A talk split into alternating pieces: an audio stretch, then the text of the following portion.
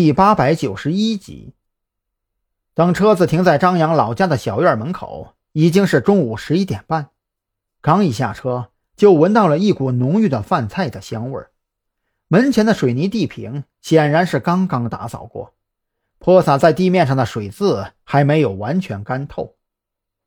小杨子回来了呀！哎呦喂，你可是有好几年没着家了吧？邻居家大伯正在门口抽着烟，看到张扬从车上下来。也就起身走到跟前，递给张扬一根。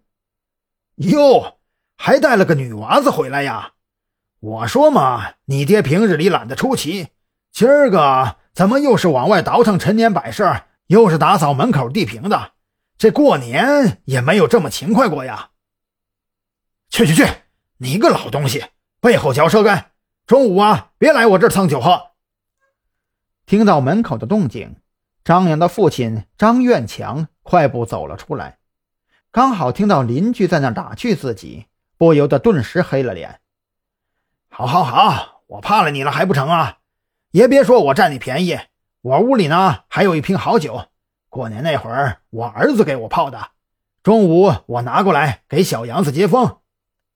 邻居大伯也不气恼，哈哈一笑就转身回屋里去了。他也姓张。是张院强这一辈里年纪最大的，平日里跟张院强一家关系很好，开开玩笑、逗逗趣啥的也都是日常。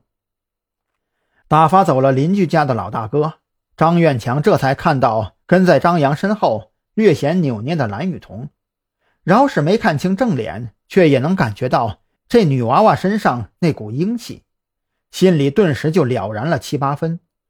这姑娘。八成也是个警察吧？你这孩子哪能让人家姑娘提着东西呀？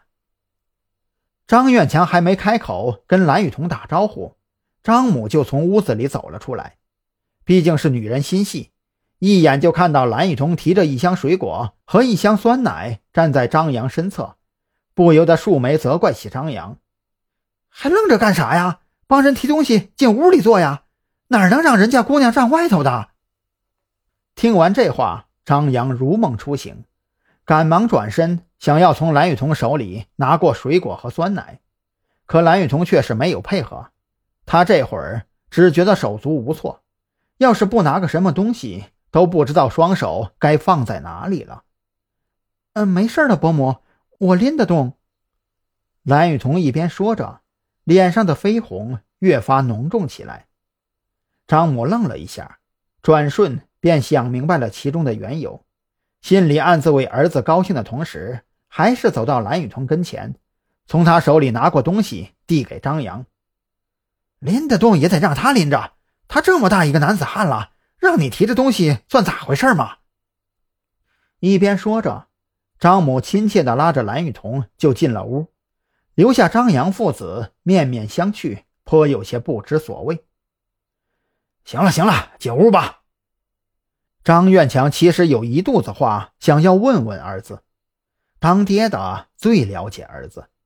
刚出门看到张扬的时候，张院强就敏锐地感觉到儿子身上发生了很大的变化，无论是面容表情，还是身上那股子味道，都和之前截然不同了。张院强很迫切地想要知道这几年里儿子身上到底发生了什么，可是他同样清楚。今天并不适合谈论这些或许会很沉重的话题。饭菜刚摆上桌，邻居家张大伯就揣着一坛药酒进了屋。